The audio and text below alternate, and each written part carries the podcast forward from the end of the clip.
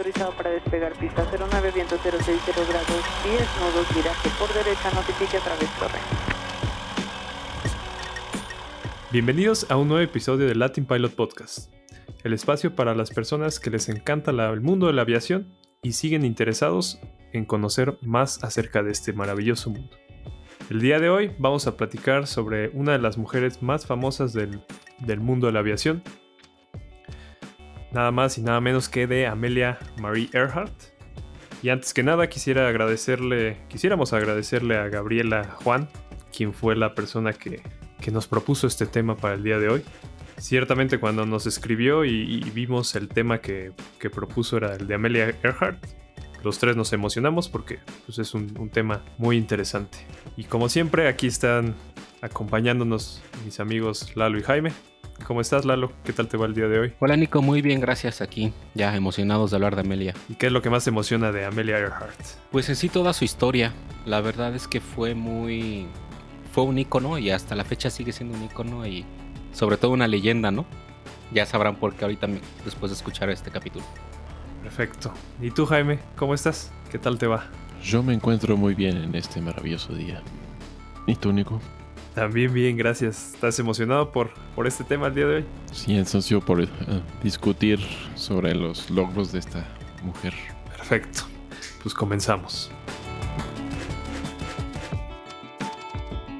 Amelia Marie Earhart nació el 24 de julio de 1897 en Hutchinson, Kansas, Estados Unidos, en una familia realmente muy bien acomodada. Su abuelo era juez y era muy respetado. Su papá era abogado y su mamá, pues hija de este juez, le iba, le iba bastante bien. Tuvo una infancia bastante feliz, eh, a comparación de, de varios otros personajes del mundo de la aviación. Y ella es conocida como la aviadora más famosa de todos los tiempos. No solo por el gran número de récords y ha- hazañas que logró a lo largo de su vida, sino que también eh, fue un ejemplo para hombres y sobre todo para mujeres de aquella época, y también estoy seguro que en esta época ya que impulsó el hecho de que la aviación no era solo una cosa para el sexo masculino. Ella, ella buscó transmitir ese gusto por la aviación que tenía a otras compañeras, a otras mujeres, y estuvo impulsando constantemente que ellas, sus otras eh, compañeras, se involucraran en este mundo. Su historia realmente es impresionante y tiene un trágico desenlace. Eh, ella desapareció en el año 1937 junto con su copiloto Fred Noonan sobre el Océano Pacífico, poco antes de terminar su intento por circunnavegar el planeta a lo largo del, del Ecuador. Eh, realmente una mujer eh, excepcional y nos queremos enfocar un poquito más acerca de, no de sus datos biográficos, sino mucho de, de sus logros que logró en, bueno, de sus logros que alcanzó durante su vida como piloto. Por ejemplo, ya les comentaba que tuvo una infancia bastante acomodada, bastante tranquila, y ella tenía gusto por actividades que usualmente realizaban pues, los hombres. No, no sé, pues, disparar eh, con un rifle a, a, las ratas. No sé si ustedes, Lalo o Jaime, escucharon alguna otra de las actividades que ella tenía, que hacía de niña y que le gustaba hacer. Pues yo escuché de esa actividad que le gustaba su rifle de calibre 22, ¿no? Y le disparaba a las ratitas, ¿no? Creo que por encargo de su papá. Sí, así es. Se juntaba mucho con su papá. Digo, también, por ejemplo, le apasionaba el básquetbol. Quería jugar Ah. básquetbol. Pero Ah, obviamente en ese entonces decían que el básquetbol pues no era un deporte para las mujeres, ¿no? Sí, de hecho le apasionaba y ella luchó por, por jugar porque dijo, pues es que yo quiero jugar y por qué no voy a poder jugar. Y se veía bastante alta. Yo creo que si lo hubiera Entonces, podido sí. lograr. Ajá, sí, de hecho sí jugó. O sea, sí, en la secundaria, en el high school sí jugó. Sí, y, y tenía como este, esta pasión. Bueno, aparte del rifle 22, eh, también le gustaba escalar a los árboles, en los árboles, eh, aventarse con el trineo en la nieve. Y tenía un pasatiempo muy particular, no sé si lo recuerden. Algo de, de recortes que juntaba en periódicos. Sí, si mal no recuerdo, pues juntaba de las historias, ¿no? Que veía y sobre todo de los logros que hacían las mujeres en campos donde, que normalmente eran dominados por hombres en aquel entonces, como para motivarse para, para que fuera su objetivo. Sí, ¿no? Romper este estereotipo de que solo se podía hacer por un hombre lo podía hacer. Sí, y, se ve que desde niña tenía este, este gusto eh, de intentar cosas nuevas. Y, y yo creo que eso tuvo mucho que ver con, con ella ingresando en la aviación. Pero creo que ella no tuvo este gusto por la aviación al, al inicio, ¿no? Creo que no fue el inicio esperado como, como el soñado, ¿no? De todos. Sí, no, en general a ella pues le llamaba mucho la atención todo lo que era las ciencias. Las ciencias y sobre todo después también le llamó la atención la medicina. Se Ajá. interesó mucho en la medicina. Realmente solo como, como, como voluntaria en Canadá, enfermera, porque pues en aquel entonces se decía que las mujeres a lo más que podían aspirar en la medicina pues era ser enfermeras. No doctores, exactamente. Incluso una tía suya había querido estudiar medicina, pero los papás no la dejaron, porque dijeron que no era una carrera para mujeres. Entonces ya tenía como varias, varios rechazos, ¿no? Y, y, y durante este tiempo como enfermera, creo que estuvo en Canadá, si mal no recuerdo, ahí tuvo contacto con, con pilotos que venían de la Primera Guerra Mundial, que estaban heridos y ella los, los curaba. Hay una anécdota muy, muy curiosa que sucedió en uno de los shows aéreos en Canadá, que estaba volando un as de combate famoso de la Primera Guerra Mundial y vio a Amelia y a su amiga solas, como que viéndolas, viendo el espectáculo, pero por su parte. Y, y este as de combate las ve solitas y yo creo que dice Amelia, seguro esta, esta persona intentó asustarnos, nos quiso como probar cuánto aguantábamos porque el as de combate voló en picada hacia ellas, ¿no? Y, el as de combate menciona que Amelia fue la única que no se movió. Es como que ese, ese, contacto con la aviación fue el primero que, que despertó el, el, el, gusanito de esa pasión que, que tenía Amelia. ¿Y ustedes recuerdan qué fue lo que encendió definitivamente el, la pasión de, de, la aviación de Amelia? Sí, fue una visita a un, a un aeródromo que hizo con su madre, que, en el cual se, se, subió a un avión y dice que después de estar a una elevación de, de 200, 300 pies, que ahí ya supo que ella tenía que volar. Y fue, ajá, fue desde ese instante. ¿Y, y qué hizo con su, con su primer salario, creo que de, de enfermera? Una vez que ya supo que quería volar, se compró un, un avión, ¿no? El canario, ¿no? El canario le llamó. Sí, exacto. Era un, un, avión amarillo, por eso le puso el canario. Creo que le costó alrededor de 700 dólares de, ese, de esa época. Relativamente poquito, ¿no? Bueno, le, imagínate en esos tiempos comprarte un avión, creo que era más accesible que, que hoy en día. ¿Y qué hizo con este primer avión que, que ella se compró? Aprender a volar. Aprender a volar, exactamente. Pero rompió un récord, específicamente uno de altitud. ¿A qué elevación, a qué altitud llegó? Llegó hasta los 14.000 pies. En 1922, la primera mujer, mujer en volar sola arriba de 14.000 pies. Poco tiempo después de comprarse su primer avión, ya estaba rompiendo récords, ya estaba intentando eh, romper esa barrera entre ese estereotipo de que solo los hombres lo podían lograr. Y hay un evento que la que realmente fue el que hizo que Amelia Earhart saltara a la fama y fue, fue un vuelo transatlántico que fue organizado en primera instancia por una mujer, también aviadora, Amy Guest, que ella era la primera persona que, la primera mujer que lo quería intentar, pero debido a lo que dijo su familia, su familia se negó mucho a que ella realizara este, este vuelo.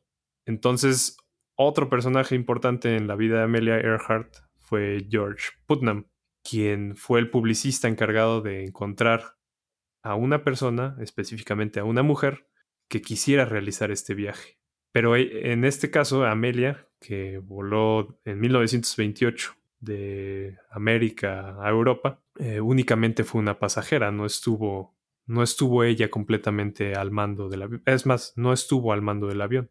Y hay, hay, un tema curioso, ¿no? Creo que no llegaron al lugar de donde querían llegar. Terminaron en, en Gales, ¿no? En Ajá, en un pastizal. En lugar de donde quería aterrizar. ¿Dónde deberían de haber llegado? En Southampton, ¿no? Creo que se llamaba. Es decir, Irlanda. Uh -huh. Exactamente. Y bueno, a partir de este evento fue que Amelia Earhart saltó a la fama. Realmente, cuando ella aterrizó en Irlanda, en Gales, perdón, ella fue la que fue ovacionada. Los piloto y el copiloto que iban, que realmente volaron el avión, no, no llamaron tanto la atención eh, como ella lo hizo.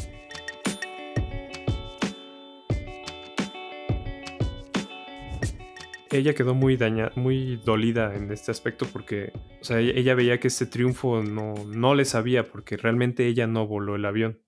Creemos que fue una de las razones por las que ella intentó realizar otras hazañas por su parte. En 1932 ella fue la, primera mujer en realizar el vuelo solitario transatlántico sin escalas en su Lockheed Vega 5 Bravo.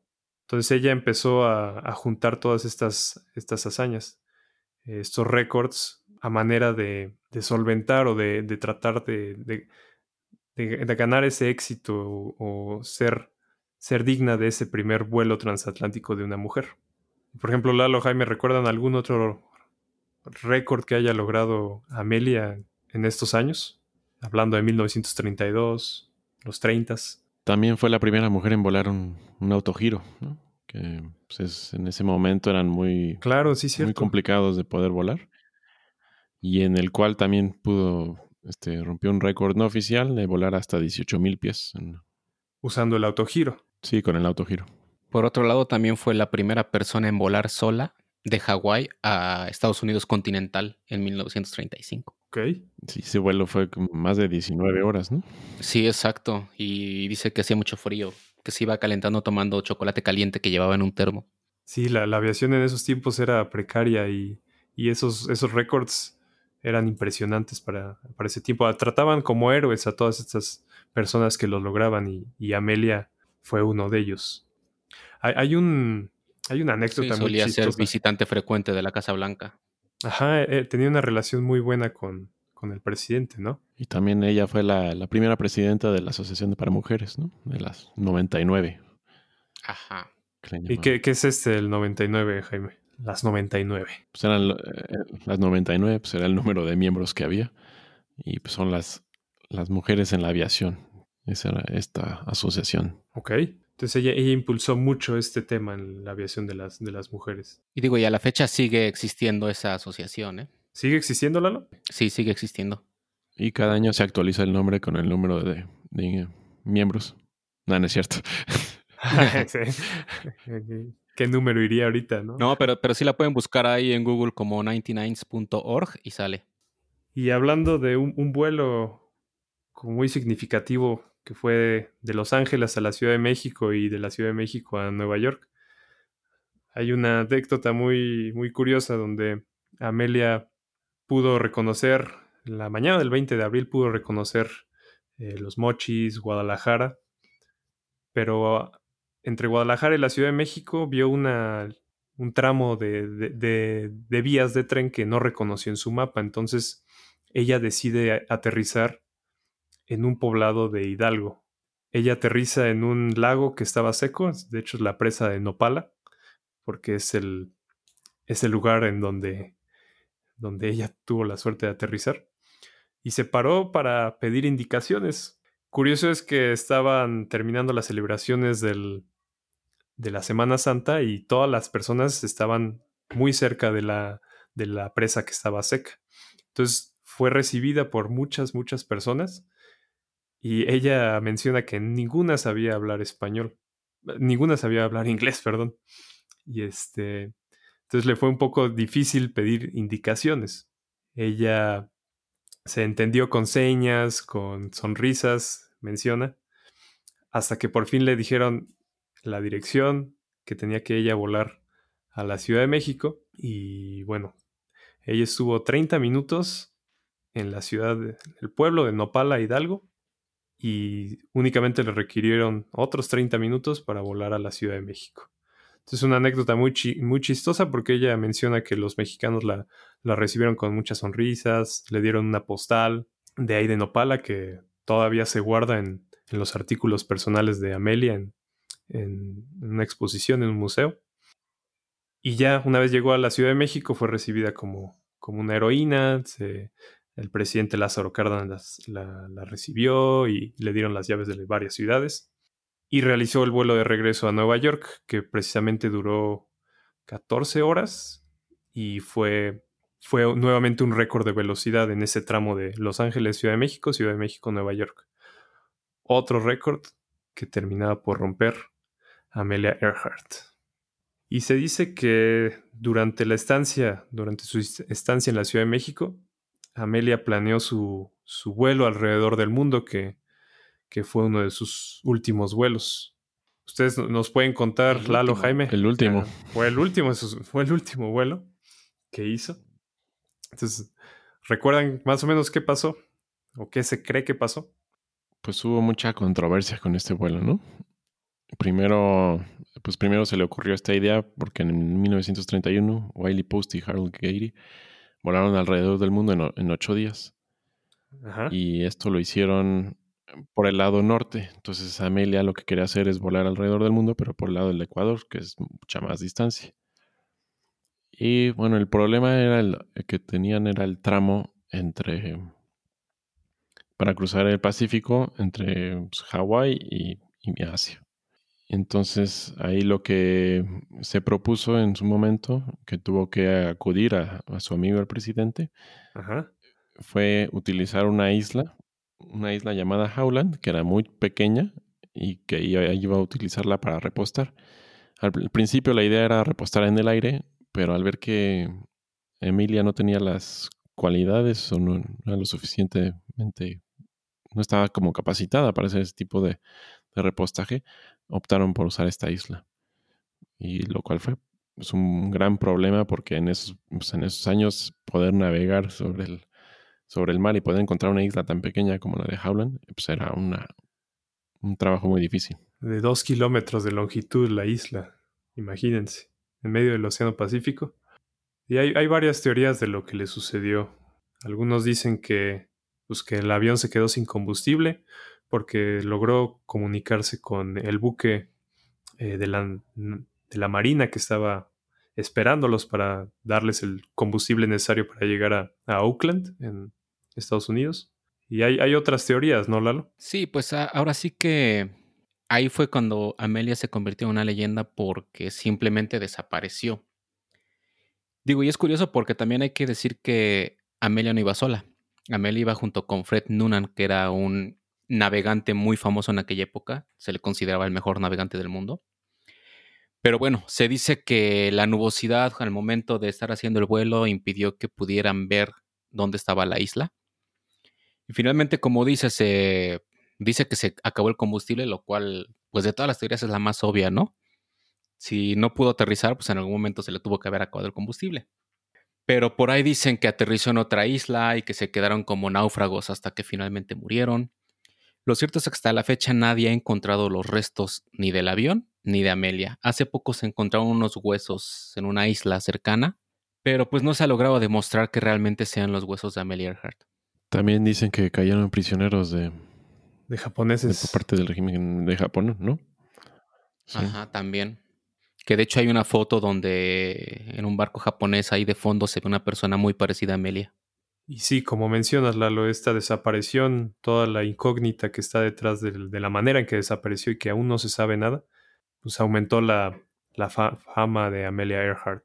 Lo que queremos traducir es que la desaparición sí la hizo famosa, pero realmente por lo que se reconoce a esta mujer es todo el apoyo que dio a, sus demás este, amigas, mujeres, para que se incursionaran y pudieran disfrutar del mundo de la aviación porque realmente antes era únicamente una cosa para hombres. Entonces ella rompió varios estereotipos y varios récords a, la par. Entonces, eh, personalmente eso me parece muy impresionante de ella, que vale la pena contarlo, sobre todo, o sea, dejando de lado la desaparición eh, que lo hizo famosa, sino estos aportes que hizo a la aviación, a la aviación de las, de las mujeres. No sé si ustedes tengan algún un punto de vista, algún comentario, algo, algo que les haya llamado la atención de Amelia. Pues una de las cosas que se dicen que es que pues, Amelia no era la, mejor piloto ni nada, pero era la que tenía mejor publicidad, ya que su, su esposo pues, era su publicista. George Putnam, ¿no? Era su esposo, sí, precisamente. Pero fíjate que aún así digo, ya cuando te pones a ver toda su vida realmente desde pequeña, desde que antes de que se metía a la aviación, pues sí te das cuenta que siempre fue una líder. Tanto desde que empezó con su grupo de primos, siempre era la que decía qué van a hacer, siempre era la que, digo, como todos, ¿no? Siempre decía qué travesuras iban a hacer, ahora qué aventuras iban a hacer. Era como que la que jalaba a todo mundo. Y eso es algo que se le ha reconocido siempre porque decían que a donde llegaba, la gente automáticamente le hacía caso y la empezaba a seguir. Y como bien lo dicen, o sea, en inicios de 1900, pues todavía había muchas cosas a las que las mujeres no tenían acceso por el simple hecho de ser mujeres. Sin embargo, ella decía que a nadie se lo iba a impedir, ¿no? Que qué capacidad diferente tenía que no la permitía hacer y que ella lo iba a hacer y que les iba a demostrar. De hecho, una de las cosas por las cuales también decidió meterse en la aviación fue porque se dio cuenta que en aquella época era de las cosas más retadoras, de las cosas que más sonaban y dijo, pues yo voy a demostrar que las mujeres también podemos, ¿no? Y, les digo, es muy interesante porque pues de ahí sentó las bases, sentó un camino que fue seguido por muchas otras grandes eh, aviadoras, pero sobre todo hay que tomar también la determinación que ella tenía, ¿no? Que ese es un ejemplo para todo, no solo para mujeres, sino para todos nosotros, la determinación que tenía cuando ella decía que quería hacer algo y lo hacía. Hay una frase por ahí que luego ronda ahí en Facebook que dice que cuando veas que alguien está haciendo lo que tú dijiste que no se podía hacer, no lo detengas porque precisamente muchos le dijeron a Amelia, es que no vas a poder volar. Primero volar un avión, ¿no? No vas a poder atravesar el océano, no vas a poder atravesar, eh, cumplir estos récords. Entonces, eh, pues ella demostraba que sí se podía, ¿no? Y también hay otra frase un poco larga que, que dijo que se me hace muy importante porque decía que de vez en cuando las mujeres deben hacer por sí mismas lo que los hombres ya han hecho y en ocasiones lo que los hombres no han hecho realizándose así como personas y tal vez alentando a otras mujeres hacia una mayor independencia de pensamiento y acción. Esta fue una de las razones que contribuyeron a que ella desease hacer lo que tanto quería hacer, que era volar, ¿no? Y sobre todo disfrutar el vuelo, como ella lo decía. Y me imagino que pues muchas mujeres en la actualidad que les gusta la aviación saben de Amelia y, principalmente es una gran inspiración para ellas. Exacto, Lalo, que, que me parece muy buena reflexión. Precisamente es, es un ejemplo sobre todo para las mujeres, eh, de perseverancia y de liderazgo. Realmente disfrutamos investigar sobre este tema. Creo que podríamos platicar un poquito más acerca de sus logros y demás récords que rompió. Pero nos queremos despedir aquí. Esperamos que les haya gustado este podcast. Como Amelia, no dejen sus sueños. Si les dicen que no se puede, pues ustedes demuestren lo contrario. Si quieren escuchar algún tema similar, eh, algún tema que a ustedes les interese, por favor, mándenos un correo a contacto latinpilot.com o, o búsquenos en nuestras redes sociales, en Facebook, en Instagram, en Twitter, como Latin Pilot. Y si tienen algún comentario, alguna sugerencia, por favor también háganosla llegar. Y si creen que a alguien le puede interesar este podcast, pues compártanlo con, esa persona. Tal vez le puede gustar mucho y lo puede compartir a otras personas. Y así vamos creciendo esta, comunidad aeronáutica que, realmente en este proyecto que ya lleva un par de, pues ya de meses, de casi años, eh, los estamos disfrutando mucho. Entonces nos gusta que, se involucren con nosotros. Y bueno, pues hasta aquí, aquí la dejamos. Esto fue el Latin Pilot Podcast. Se despiden de ustedes. Lalo, Jaime y Nico. Que tengan un excelente día.